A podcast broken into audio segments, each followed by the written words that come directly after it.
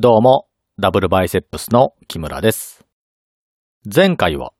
プロタゴラスが掲げる相対主義や、それに対抗する形で対話を行ったソクラテス、そして民衆によって殺されてしまったソクラテスを目の当たりにして、自分も哲学者の道を歩もうと決めたプラトンの話をごくごく簡単にしていきました。プロタゴラスとソクラテスがどのような会話をしたのか、詳しい内容が知りたい方は、第56回以降のプラトンが書いた対話編の読み解きをしているエピソードをお聞きください。今回は、プラトンの説をもう一度簡単に振り返り、その弟子であるアリストテレスの主張に簡単に触れていきます。まず、アリストテレスという人物がどのような人物かを紹介すると、紀元前384年に生まれたとされる人物です。同時期に生きていた人物として有名なのは、アレクサンドロスやアレキサンダー大王と呼ばれている人物です。当時はギリシャ内の大きな都市国家であるアテナイとスパルタがそれぞれ同盟軍を率いて戦っていましたし、ギリシャの外側にはペルシャという大国があり、地中海の覇権を握っていました。ペルシャは今の国で言うのならイランに当てはまりますが、当時は今で言うトルコやエジプトなども支配下に収めていた大帝国です。これらの都市国家や大帝国であるペルシャをすべて打倒し、統一したのがアレクサンドロスという人物です。その地域全体を支配下に置いたので、エジプトではファラオと呼ばれていましたし、統治していた間には自分の名前の首都となる町、アレクサンドリアを建設しています。このアレクサンドリアには、後にアレクサンドリア図書館が設置され、周辺国すべての知識が一箇所に集められ、科学技術の発展に大きく貢献しました。このアレクサンドロスがマケドニアの王に即位したのが20歳の頃で、亡くなったのが32歳とされているので、たった12年のうちに地中海の主要な都市を攻め落として統治したということになります。交通手段が発達していない当時にギリシャからインドの手前までを戦争し続けて制覇するというのは善悪は置いておいて結構すごいことだと言えます。ただ、カリスマ性によって一人で統治した王が若くして亡くなったことで、占領した土地は部下たちが分散して支配することになり、その部下たちによって再び権力闘争が起こったために、広大な土地が一つの意志のもとに統一される期間は短かったようです。このアレクサンドロスが若かった頃に家庭教師として彼に勉強を教えていたのがアリストテレスです。アリストテレスはカテゴリーという言葉を生み出し、考えること全般を指していた哲学をそれぞれの学問に分けたと言われています。その過程で現実世界で観測可能で検証可能なものを科学として、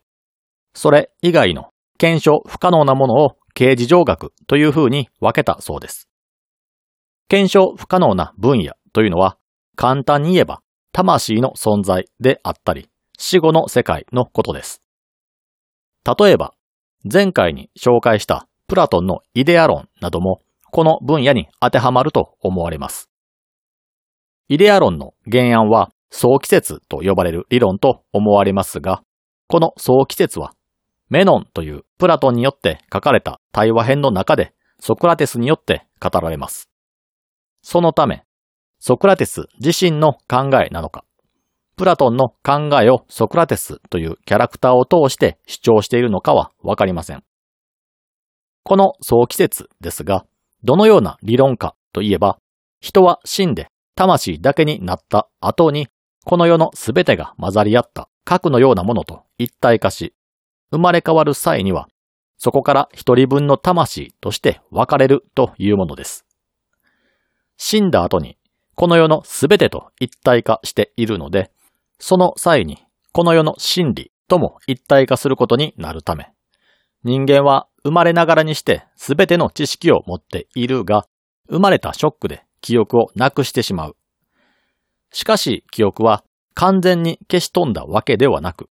忘れているだけなので、きっかけさえあれば、芋づる式に思い出すことができるという説です。なぜこのような説が生まれたのかというと、このように考えなければ人間のひらめきというものを説明できなかったからでしょう。プラトンが主張したと言われているイデア論は、この世に存在している概念はすべて偽物で、本物はイデア界だけに存在する。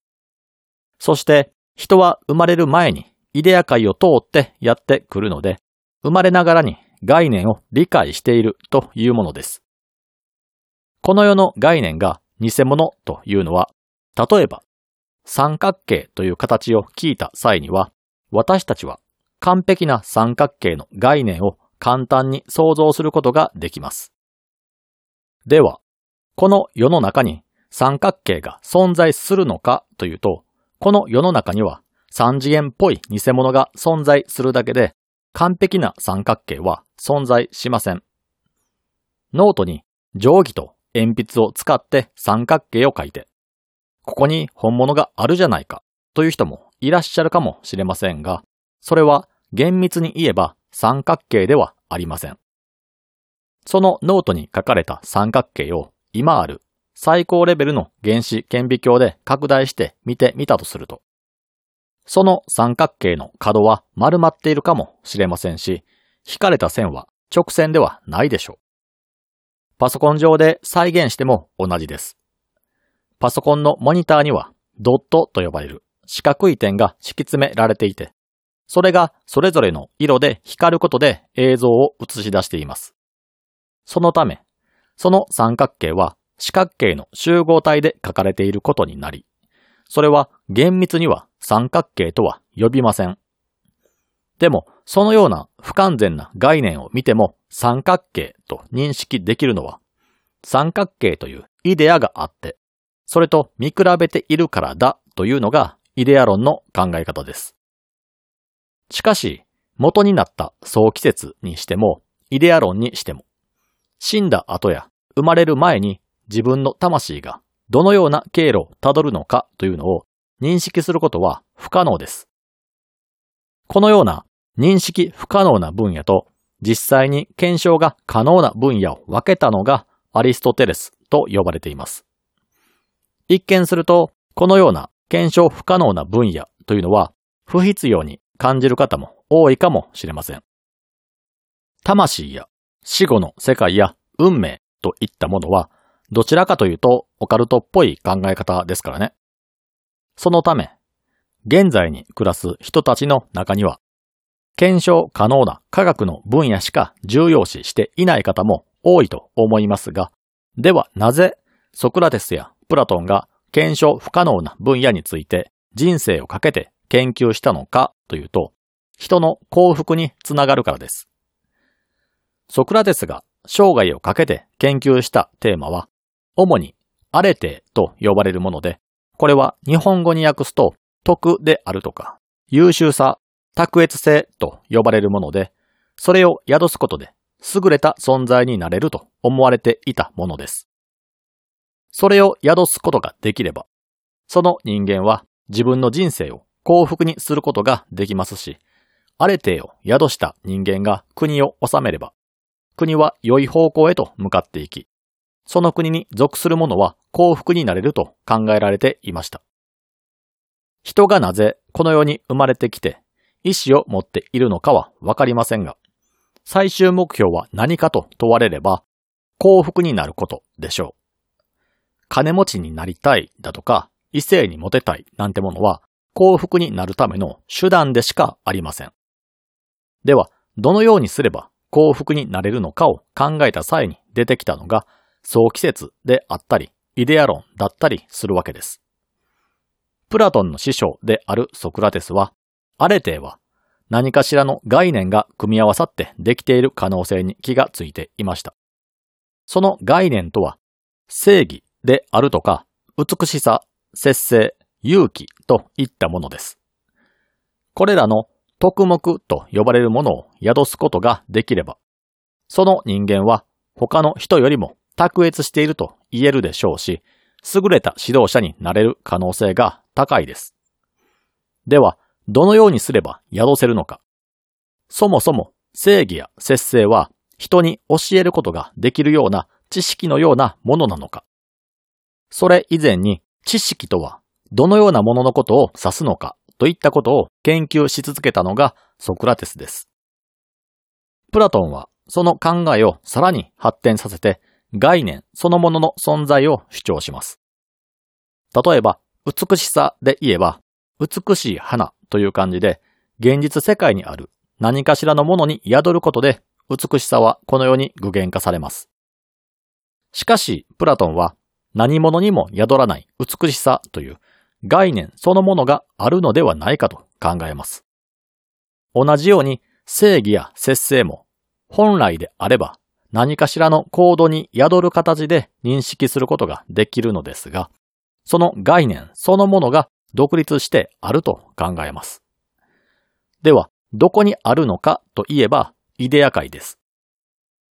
イデア界に存在するとされている美しさや正義、節制、分別、勇気、知恵といったものを現実世界の行動ではなく、イデアとして概念そのものとして理解することができれば、そのものは卓越した人間になれると考えたんでしょう。それらの概念を本当の意味で理解し、自分のものとすることができるのであれば、その人間は欲望に流されることなく、秩序を生み出せる存在となり、自分自身はもちろん、国でさえも幸福に導けるはずです。そのような人間が国を治めれば、その国で暮らす民も幸福になれるので、良いと考えて生み出したのが、鉄人君主論という哲学者による独裁政治体制です。プラトンの師匠であるソクラテスは、国民の手によって裁判にかけられて、最終的に死刑になって殺されますが、愚かな民衆ではなく、優れた哲学者によって国が統治されていれば、偉大な師匠であるソクラテスは殺されずに済んだという思いが、プラトンをこの思想に走らせたんでしょう。また、イデア論の解釈で言えば、それを宿すことで、卓越した人と呼ばれるアレテという概念にも、アレテのイデアが存在することになります。アレテとは、美しさや知恵、勇気、節制、分別、知識といったものの集合体と考えられてきたわけですが、それらのものの集合体の概念の理想形とは、一種の神のような存在とも言えます。この考え方は、後に宗教的な影響も与えて、一神教が生まれる一つのきっかけになったと思われます。ただ、この意見に疑問を持ったのがアリストテレスです。アリストテレスは自然学その中でも地球上の動植物などの研究を中心に行っていたようで、目で見て観察して知識を積み上げていくという日々を送っていたので、プラトンの言うイデア論に納得がいかなかったようです。その他にも、アリストテレスはプラトンが作ったアカデミーアで研究をしてトップレベルの優秀さを誇っていたにもかかわらず、プラトンは自分の引退後のアカデミーアの運営を自分の親戚に任せたということもあり、支援などもあってか反論を生み出します。その反論は、そもそもイデア界というのは存在するのかというものです。早期説にしても、イデア論にしても、言っていることは人間は生まれる前から知識を得ているけれども、それを忘れているだけなので、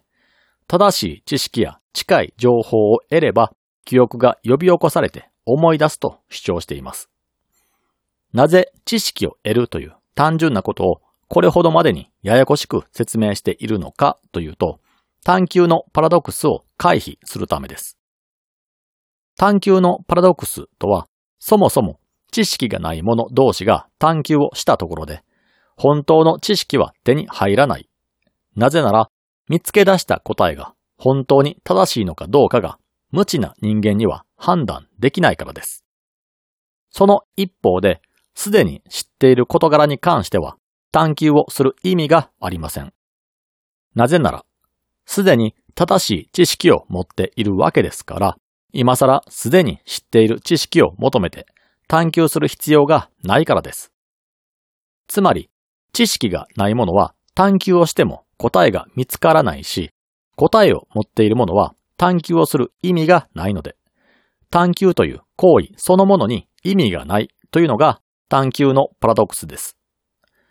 これを回避するために、ソクラテスもプラトンも一度すべての知識を持って生まれたけれども、その記憶を失っているだけだから探求をすることで答えに近づけば、それが呼び水となって記憶が戻り、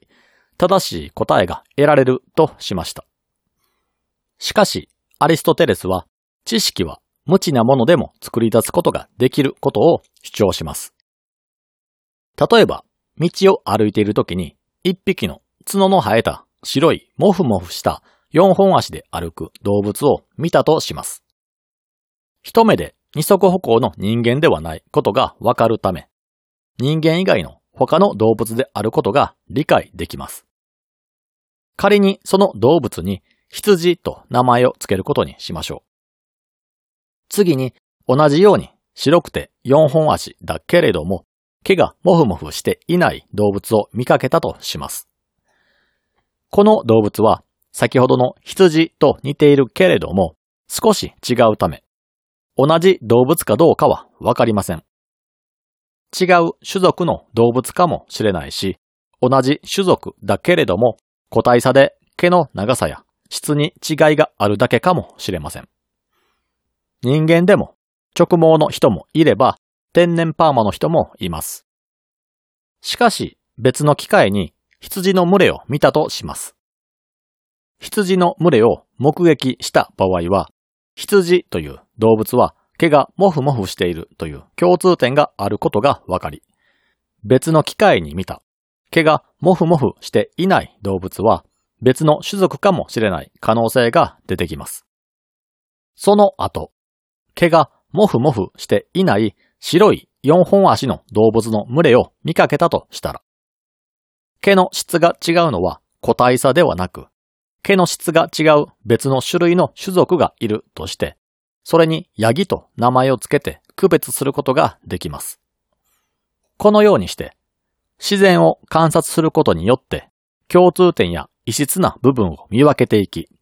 それらに名称をつけて分類していって知識として蓄えていけば、探求のパラドックスにとらわれることなく、探求を進めて知識を蓄えることができます。総季節やイデア論の場合は、羊やヤギという種類分けが終わった後にイデア界の記憶を思い出して、生まれる前の記憶と照合して、あれは羊だと認識していることになりますが、それは二度手間ですよね。イデア界を通すことなく、羊やヤギの判断が可能なのであれば、わざわざ生まれる前の記憶を思い出すなんて無駄なプロセスはいりません。このように、実際に自分で観察することによって知識を蓄えていくことを経験論と言ったりもします。その他にも、イデア論には納得できない点があります。概念は単独で存在しているものだけではなく、対になっていないと存在できない類のものがあります。例えば、美しいという概念は、醜いという概念なくしては存在することができません。他には、正義という概念には、悪という概念が必須です。しかし、悪という概念は、正しくないと言い換えることができてしまいます。悪い行動をとる人間は、悪い人と表現することもできますが、正しくない人とも表現できます。正しくないとは、その言葉通り、正しいという概念がないことを意味しますが、そうなると、悪という概念は、正しいという概念が消える概念ということになり、意味がわからなくなります。美しさや正義の話では、美しくもないけれども醜くもないであったり、良くもないけれども悪くもないということもあり得るので、反対の概念は存在しても良いと考えることもできますが、では、表と裏の関係性で言うとどうでしょうか？裏とは表ではないことですし、表はその逆の概念で、裏でも表でもない状態は存在しません。一枚の紙のどちらかを表に指定すれば、自動的に反対側は裏になってしまいます。この時、裏は表ではないと言い換えることができるため、表という概念がない状態が裏とも言い換えることができますが、概念上は裏という概念が存在してしまいます。概念としては表だけ存在していて、裏はその概念がない時と定義できるのに、イデア界には表とそれと対になる裏という概念も存在しているのは矛盾しているとも考えられます。このように物事を論理的に推測していく作業のことを演疫法と言います。有名な三段論法などもこれに当てはまります。三段論法とは A と B が同じで B と C が同じとき A と C は同じと考えられるという考え方です。いろんなところで使われている有名な例を挙げると、ソクラテスは人間である。そして人間は死ぬ。とするならば、ソクラテスは死ぬといった感じです。この演疫法は先ほど紹介した実際に見て確かめるという経験論と後にバトルを繰り広げることになったりもするんですが、その話はまた別の機会にしていこうと思います。このような感じで、アリストテレスはプラトンのイデア論を否定します。そして、プラトンが掲げた鉄人君主論という考え方は、イデア論がベースとなっている考え方なので、その前提が崩れてしまうと、結論である主張も崩れてしまうことになり、鉄人君主論も幻想になってしまいます。なぜなら、イデア界が存在しないかもしれないということは、美しいであるとか、正義といった概念そのものが保管されている場所がないということなので、当然、概念そのものを知る人間というのもいないことになります。当然、プラトンが理想として定義する、アレテという概念を知り尽くす人間もいないわけですから、国を治める資格を持つ者が存在しないことになります。では、哲学者による独裁政治を批判したアリストテレスは、